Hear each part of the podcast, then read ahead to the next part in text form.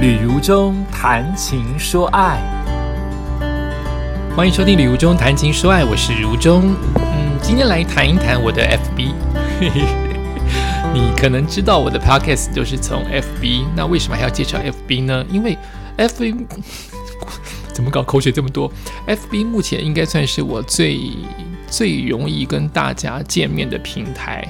哦，以前广播天天碰面，十年没有接触广播了，就没有办法跟大家天天碰面了。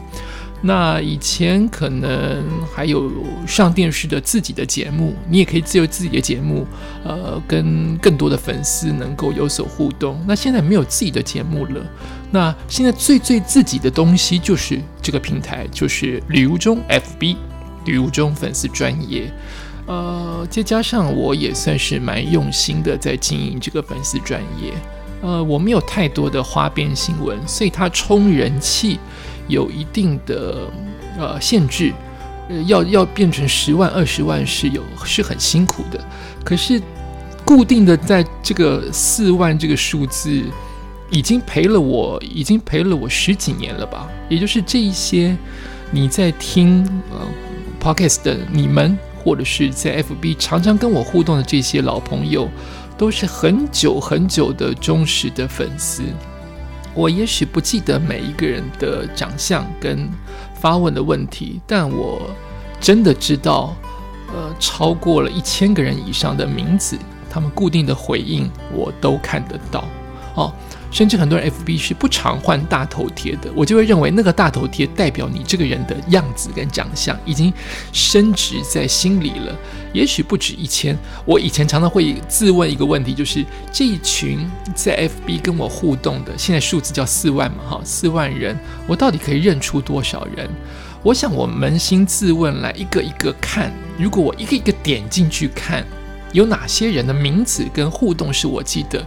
我觉得超过两三千应该是可以的，我有这个信心啊，因为我常常在呃跟 FB 的，我常常在看 FB，并且呃很多人会问问说，FB 是你自己回的吗？哎，以前真的都是我自己回的。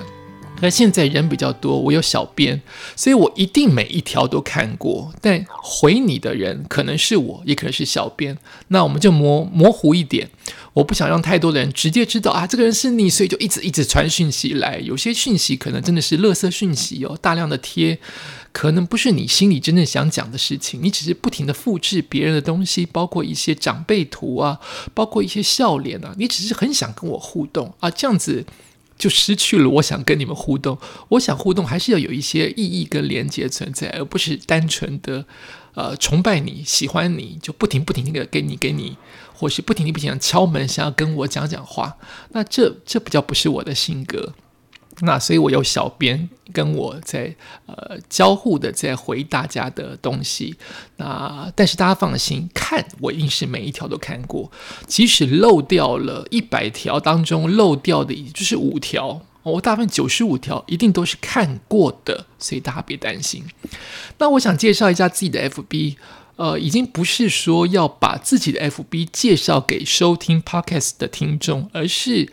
借由 FB 的回顾来了解一下生活当中发生的哪些大事件或是故事，比如说我现在看到我的旅游中的 FB 粉丝专业相本就有七十本以上，诶，哇，这么多的相本，而大部分 FB 还是要有照片比较吸引人哦，文字当中包括他们的演算法。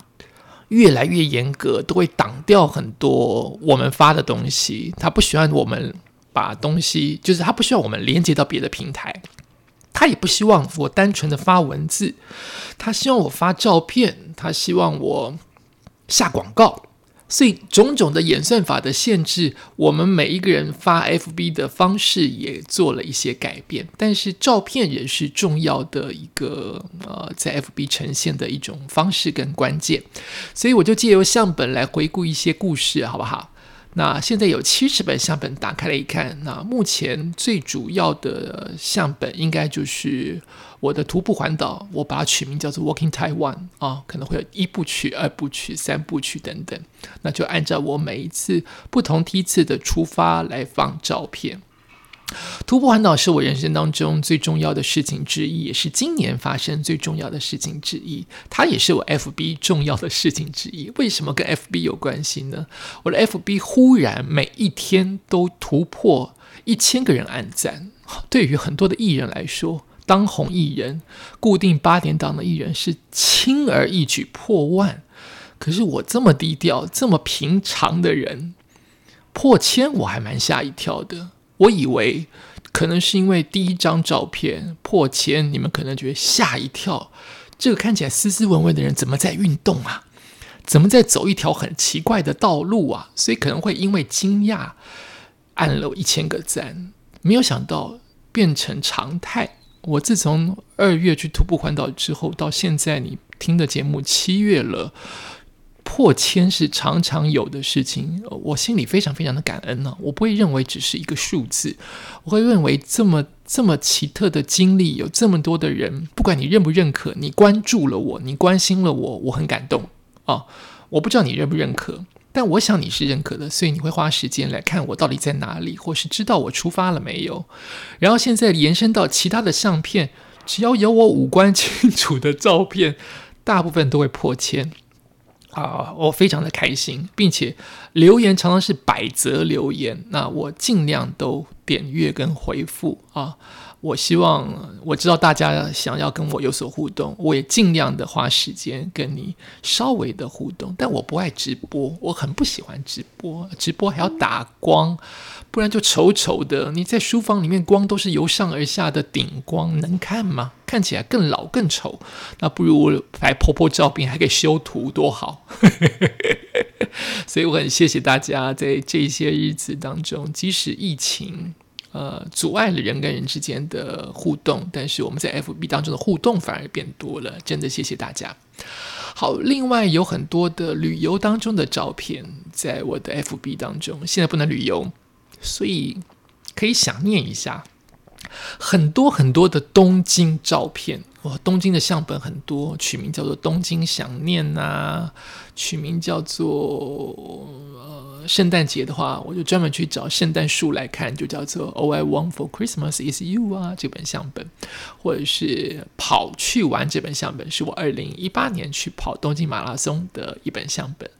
东京作陪这个相本是因为呃我在。陪人家旅游，呃，我陪一个传播公司一起去员工旅游，因为他们都不熟东京，所以我陪他们去东京玩。东京万圣节当然是顾名思义去万圣节玩的相本了，然后还包括了《花季未了》这本相本，讲的是樱花季，或者是 After Sakura，就是樱花没有了，但是我还是去东京玩，因为人会比较少一点。还有圣诞节我去了好几次的东京哦，还有包括了圣诞前夕也去了东京，还有为圣呃为了樱花有或没有，或者是呃生日的旅行我也在东京，在迪士尼我也在东京。的迪士尼过生日等等的，好。另外一部分的出国旅游就是曼谷啊，曼谷过生日，曼谷吃好吃的，曼谷去咖啡厅，曼谷做 SPA，甚至我还去过曼谷工作啊，因为呃大企业招待员工旅游去外面做呃做员工表扬，所以我等于是去工作，也顺便休息了两天啊，曼谷。啊，所以有很多的旅游照片，首尔的照片也有一本啊。然后，呃，京都、大阪、神户、奈良，呃，奈良宇治啊，是我跟两位女生，她们两个女性的朋友一起去的旅游。然后还去了香港去听安室奈美惠。啊，那台湾的旅游也有喽。包括跟妈妈的去台南啊，去高雄啊，或者是自己去高雄，我很喜欢高雄，很想住在高雄。然后也包括了嗯很多的工作上照片、活动的照片啊、出差的照片啊，统统都放在 FB 的相本里面。然后这么多，就七十本相本了。还想到一开始为了让 FB，一开始的 FB，我是几年加入的？十十七年前还是十八年前吧，好像是。我还记得我当时的第一张的 FB 照片是我在银行当中，因为拿到了新的手机，银行当中下雨天，应该我还记得那个画面，下雨天。我穿着西装，待会要去工作，但我拿到了新手机，就想试试看新手机能做什么啊？那干脆日前已经加入了 FB，没有发文就来发一下。所以我第一张照片是在银行等待办事的大头照。嘿，还记得哎啊！你的第一张照片还记得吗？你的 FB 第一张照片你还记得吗？所以当时为了要让 FB 有更多的人能够看，哇，当时人超少的，一百人、两百人而已，所以还做了游戏哦，包括了我去各个粉丝的专业来看，就是你们的。自己的 FB 有时候会放很多奇怪的照片，你们并不是放本人的照片，你们会放艺人的照片，会放把自己画的丑丑的照片，会放卡通的照片。我就抓了几个特别的人物放在一个相本，叫做“怪咖排行榜”。就是我是说你们这些粉丝哦，怎么会把大头贴放成这么奇怪的照片？我就放了一本相本，叫做“怪咖排行榜”。那我也发现我的粉丝有很多的俊男美女，哎。这么漂亮的人要让大家认识，所以我放了一本相本，叫做《本日我最近》，还是说还还是念“本日我最亮”？就把我的粉丝有哪一些是俊男美女的，把照片抓起来，让大家能够看一看。然后粉丝到达一千呢，或到达多少啊，我也做一些小的礼物啊，或小的抽奖啊，小的回馈。那还有一些照片是包括了。除了玩，还妈妈做菜，我做菜也是一个相本，旅游是个相本，运动也是个相本。好，运动当中有很多沿途的风光，或是参加一些路跑的比赛，还有自己的节目喽，同学好同学，还有设计家节目，或是呃人到中年都有节目的剪影，我也放成了一个相本，还有出书喽。出书的书的相本包括了有，哦，让我找一找，我依你，但不能全依你啊。当时出这本书的时候，还有包括边边男孩啊。讲到边边男孩，就一定得谈到我的狗狗阳光，也是一本相本。然后还有成功自己说了算。都是出书的相关的照片，还有在去年的冬令营未来演说家的一个照片，还有包括 Podcast 的旅游中谈情说爱相关的宣传，也放了一些照片在其中。然后包包括了追妈祖，呃，也放在一个相本当中。然后这些都是点点滴滴，都是啊，都是 FB 当中很重要的人生的历练。接下来我想聊聊其中的几本比较特别的相本哦，来说说它其中的故事。呃，第一本相本就是《最美的时光》哦，这本相本大量的有我在咖啡厅里面的呃无聊的自拍，或是拍餐饮、拍甜点、拍咖啡的呃随性照啊，嗯，不知道从何开始，我觉得。呃，我我不是全然的懂咖啡，但也许我吃了很多的甜点，我也不会做。那从小可能从幼稚园开始，每天早上都是一个面包一个西点当做我的早餐，吃了这么多年，所以对于甜食不会做，也可能没吃过这么多高级的食物，却对甜分辨得出来其中的好坏。所以我对于甜食一直有一份依恋，甚至对于我每天来来用餐吃得到甜是一件很基本的事情。可是因为近年来怕胖啊，健康意识抬头啊，就没有这么甜食了。不然其实不怕甜啊，知道腻，知道甜太多不好吃，但不至于到怕，甚至是喜欢的情况之下。然后不知道从何开始，有一天好像是十几年前吧，我忽然发现，在咖啡厅里面可以让这个甜食更延续、更美好，是因为咖啡。很奇怪的想法哦，就是我喜欢的是甜食，但我觉得有咖啡这件事情可以让我的甜食的快乐时光延续更久，包括单纯吃甜食可能十分钟就吃完了，有了咖啡那个气氛之后，幸福的感觉跟拖延时间，甚至无聊的时间感觉变长了，变得有事可做。它的有事可做不仅是你喝咖啡吃点点，还包括你东看西看，还包括餐厅里面的气氛，你可以拍照，你可以看很多的装潢，你可以看很多的人。你可以看到窗外啊，你可以花更多的时间在阅读，在享受阳光或享受窗外的雨滴啊。这个时间变多了，幸福变延续了。另外，味觉部分，因为甜太多，咖啡的苦可以冲淡它，甚至是让它更凸显出其中的甜味啊。我发现一口咖啡，一口甜味。是完全不是老饕或者是咖啡专家愿意做的事情，我却很愿意，就是一口咖啡，一口甜食，把它当做正餐一般的吃到肚子里去，觉得好快乐哦。那个甜好美好哦，不至于到腻，因为咖啡可以冲淡它，而咖啡的苦也因为甜有不同的苦的呈现哦。原来苦中带酸，苦中带焦，苦中带熏，是这个不同的感觉。我是因为这样子的关系才喜欢咖啡厅，应该说是为了甜点的关系喜欢咖啡厅，所以我就开始拍了大量跟咖啡厅有关的食物照。很多人说吃食物，现在最早吃的是相机、是手机，而不是嘴巴或眼睛。确实是如此，所以我拍了很多的呃食物，在咖啡厅里面吃到的、闻到的、看到的食物，把它拍成了这一本叫做《最美的时光》，都是我的记录的照片。另外一个相本很特别的相本是叫做呃，让我找一下，叫做。呃，嗯嗯嗯嗯，乱煮实验室，顾名思义，它就是我乱煮菜了。我在那边做实验的。呃，我对于我自己的厨艺非常有信心，就是它不会很好吃。我大概可以可以到达七十分没问题，七十分入口，六十分是食物熟了嘛，可以吞下去，七十分就是可以入口。啊，不至于到难吃。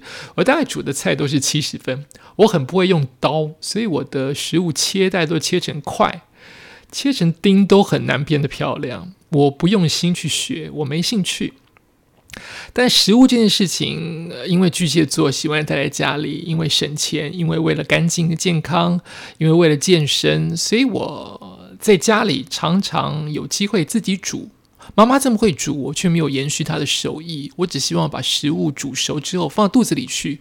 对我来说，吃到好吃的甜点、咖啡比较重要。咸食跟主食我没有那么、那么、那么在乎。虽然在出国、日本、曼谷，我还是吃到很多很棒的食物。可是真正来说，在台湾，我好像没有把正餐这件事情当做是每一天需要很用力的事情。好，所以我常常煮些食物，都是我在超级市场买到随手可得。我买菜的的方向，一个就是随手可得，一个是健康，一个是我愿意吃下去。所以我再买什么菜都是那几种，比如说火锅猪肉片，比如说里脊肉片，比如说鸡胸肉，哈，肉带就是这些。鱼的话，哈，鲷鱼片、鲑鱼片，好，就是这两件。呃，因为豆腐豆制品的东西容易坏，不然我很喜欢豆制品，却因为自己煮的关系不耐放，所以豆腐啊、油豆腐啊、嫩豆腐啊、嫩豆腐可以放很久，对不对？某一些火锅豆腐，但我都没有那么长常在我的食谱当中，就是因为以前常常听妈妈说豆类的东西在传统市场容易坏，所以取而代之的就。就是大量的无糖豆浆，我就是开始喝无糖豆浆，而没有那么吃豆制品，也怕结石啊，所以没有那么吃豆制品。然后菜类，呃，我可能比较常吃龙须菜，但我不太会挑，所以我懒得去挑。小白菜常常吃，空心菜常常吃，但是就是会腻啊。那我目前不腻，会一直吃在嘴巴里，可以天天吃的，大概就是呃绿花椰。啊，绿花野以前很怕它很多毛毛虫，但自从自己用心的开始洗绿花野之后，就没有这么常见毛毛虫了。然后还很常吃呃茼蒿哦，听说也是农药很多的菜，对不对？茼蒿类的食物我都很愿意吃。那大部分就是这几样固定了，我就是吃这几样固定的菜。当我要自己煮的时候，所以我在乱煮实验室当中，也就是常常出现这几样东西，甚至是冰箱有什么我就煮什么，我很很赶或乱放。我有些知道它一定放在一起很难吃，有些我就是觉得你们都说难吃，我觉得它不会这么难吃，可能没有到很好吃，可是应该可以吃得下肚子里去，健康就好了，不是吗？就这么一个不挑的人，所以我大量的乱煮、乱实验，那实验到后面就变成只变成让食物可以熟，吃下肚就好了啊。煎鱼我蛮蛮会煎的。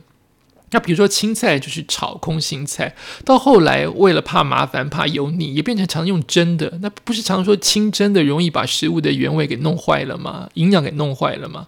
但是我就常常吃蒸的食物，是油量跟盐量最少。那我大部分的食物很少加盐啊，我越吃越淡。呃，所以在以前在乱煮实验室当中，我常常出现一些莫名其妙的食物煮在一起。啊，那就是乱煮。现在比较是中规中矩，就是炒熟了、煮熟了、蒸熟了吃下去。